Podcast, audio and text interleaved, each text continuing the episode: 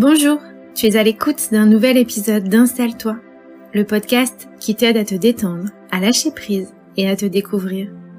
Je m'appelle Héloïse, je suis coach, tarologue et praticienne en hypnose. Dans ma valise d'outils, on y trouve de quoi t'autoriser à ralentir pour te découvrir. Si ce podcast te plaît, n'hésite pas à laisser un commentaire, un like ou à partager pour nous encourager à continuer. Bonjour. Pour ce nouvel épisode, j'avais envie de creuser avec toi la position du sauveur. Si tu ne connais pas encore, il existe le triangle de Karpman qui parle en fait de trois positions que l'on va euh, vivre au gré des journées, des situations ou des contextes. Et les trois positions sont la position de victime, la position de bourreau et la position de sauveur. Aujourd'hui, on va venir développer ensemble la dernière. Alors si tu ne me connais pas encore de par mon histoire ou ma formation professionnelle, j'ai longtemps eu cette position de sauveur. C'est-à-dire que j'avais vraiment cette envie, ce besoin d'aider les autres, parfois même alors qu'ils ne me l'avaient pas demandé, parfois même alors que ce n'était pas leur propre volonté. On a été aussi souvent dans notre éducation incité à aider les autres, à faire preuve d'empathie, à être à l'écoute. Mais être à l'écoute de l'autre ne veut pas forcément dire chercher à le sauver. Et c'est ce qu'on va voir ensemble. Lorsqu'on se positionne dans cette énergie de sauveur, il y a déjà plusieurs choses qui vont se passer, c'est-à-dire que énergétiquement, tu risques d'attirer des personnes avec euh, de nombreux problèmes, de nombreuses difficultés, des personnes qui, elles, vont se positionner en victime. C'est-à-dire que dans ce triangle, l'un n'existe pas sans l'autre, et si tu te positionnes en tant que sauveur, alors tu as besoin d'avoir en face de toi quelqu'un qui va venir se positionner comme une victime et qui va avoir, ou pas, parce que ce que je te disais, ça peut être inconscient, besoin de ton aide cette euh, balance énergétique va faire que tu risques à terme de t'oublier totalement pour aller sauver les gens qui t'entourent et ça va créer une espèce de dépendance à l'aide. Dépendance qui peut toutefois être à double tranchant. C'est-à-dire que la personne qui va sauver et qui va sauver régulièrement peut ressentir ce besoin d'aider l'autre, mais à travers ce besoin d'aider, c'est aussi un besoin bah, d'être aimé, d'être reconnu soi-même, de s'aider soi-même. Il y a quelque chose d'assez euh, important dans cette position de sauveur, c'est que euh, on donne de l'aide à l'autre, mais on donne de l'aide aussi parce qu'on a envie que l'autre fasse de même et vienne nous aider. On est toujours dans une recherche d'amour, de reconnaissance aussi de l'autre.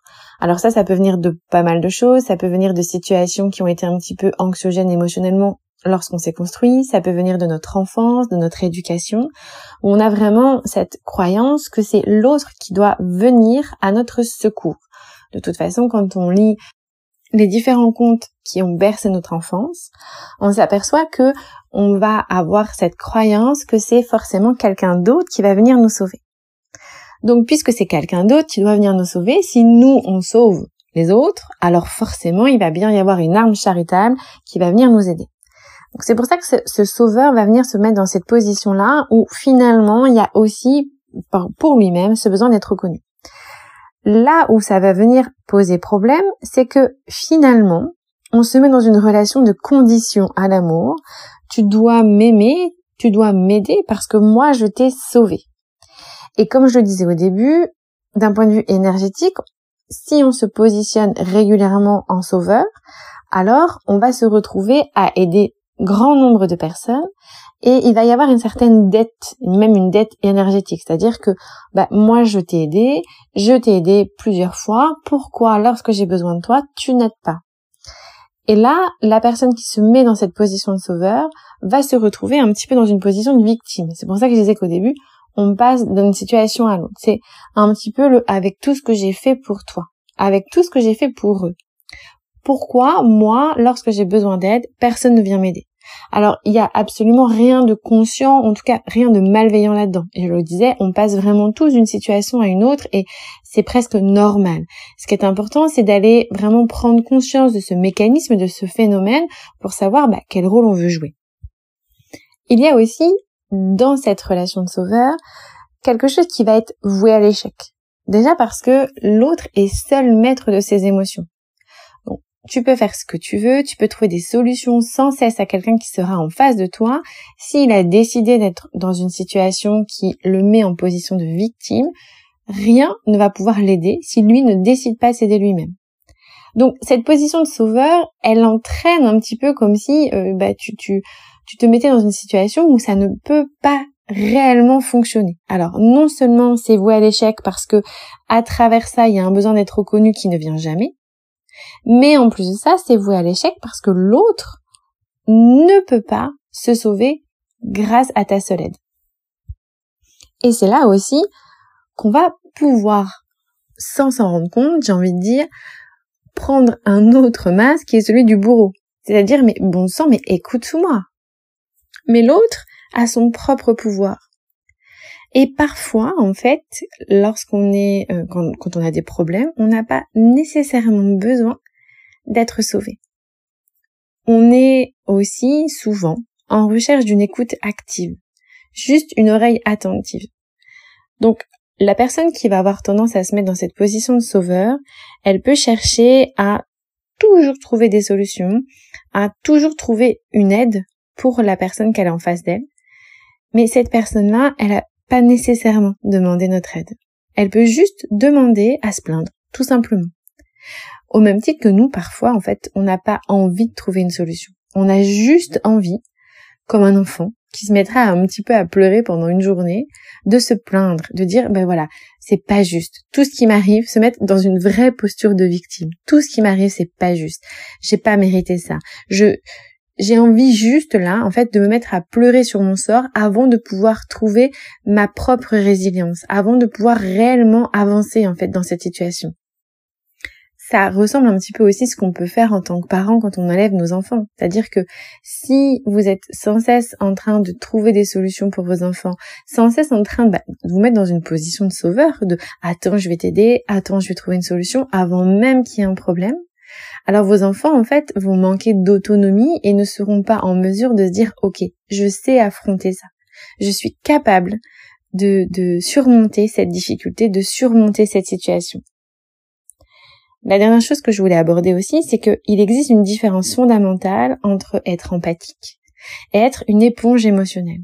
C'est-à-dire qu'on peut aider les autres. On peut aider les autres lorsqu'ils nous en font la demande. On peut aider les autres et être dans une zone de, confort et de génie pour trouver des solutions aux autres. Mais ça ne veut pas dire qu'on est obligé de prendre leur peine, leur souffrance et de se mettre à leur place. Parce que c'est pas parce qu'on va se mettre à leur place que ça va enlever une partie de leur souffrance. Le souci, c'est que quand on se met euh, plus souvent dans cette posture de sauveur, on peut être un peu pris au trip par les difficultés des autres. Mais malheureusement, c'est pas ça qui va euh, les aider à aller mieux. Donc pour conclure, cette position de sauveur, elle est normale, elle est fréquente. On passe de l'un à l'autre très régulièrement, voire même parfois euh, dans la même journée au cours euh, d'un contexte similaire avec la même personne, on va passer de sauveur à victime à bourreau. Ça, c'est ok.